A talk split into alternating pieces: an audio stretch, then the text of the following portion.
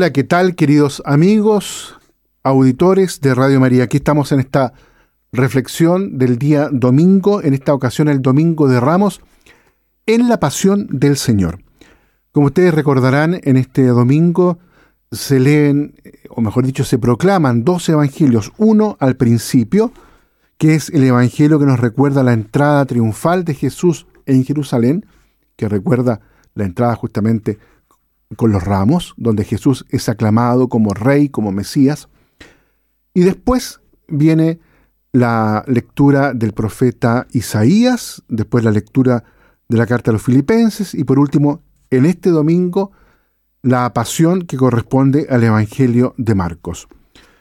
En primer lugar, algo con respecto a la lectura del profeta Isaías, que es en el capítulo 50, ahí que corresponde al tercer cántico del siervo. La fidelidad a Dios y a los hombres, a la misión recibida en su favor, hace que el siervo de Yahvé permanezca firme en el sufrimiento, en las ignominia, en el aparente fracaso, atento discípulo de la palabra de Dios, profeta y maestro de sabiduría con el pueblo. Con su suerte, este profeta sufriente prefigura la muerte y la suerte de Cristo.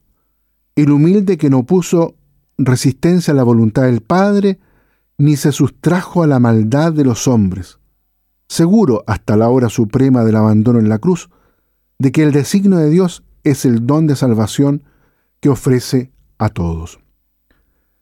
En la carta a los filipenses, ahí en el capítulo 2, se trata, como todos sabemos, de un himno cristológico eh, hermoso, profundo, complejo en cada una de las expresiones que lo constituyen, puede entenderse a partir de la expresión de kenosis, de abandono, que en realidad significa que este Cristo, el nuevo Adán, se ha rebajado completamente, se ha vaciado completamente de sí mismo, ha experimentado tal como lo dice la expresión en griego, kenosis, es decir, el abandono total, pero un abandono que es expresión justamente de el amor hacia nosotros.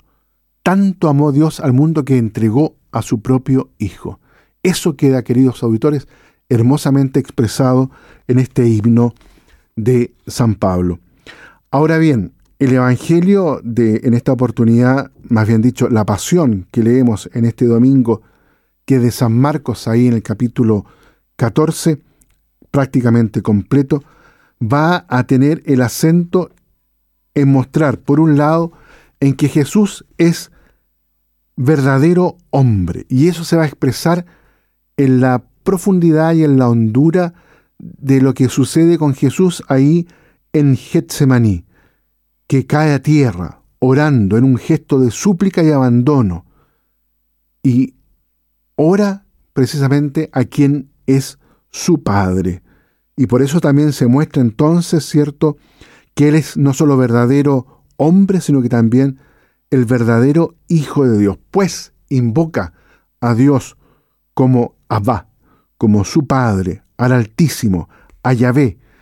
Jesucristo lo muestra, lo reconoce, lo revela como el verdadero Padre, no solo suyo, sino que también de todos nosotros. Y es en este abandono completo, confiado a la voluntad del Padre, en que Jesús realiza plenamente el misterio de la redención.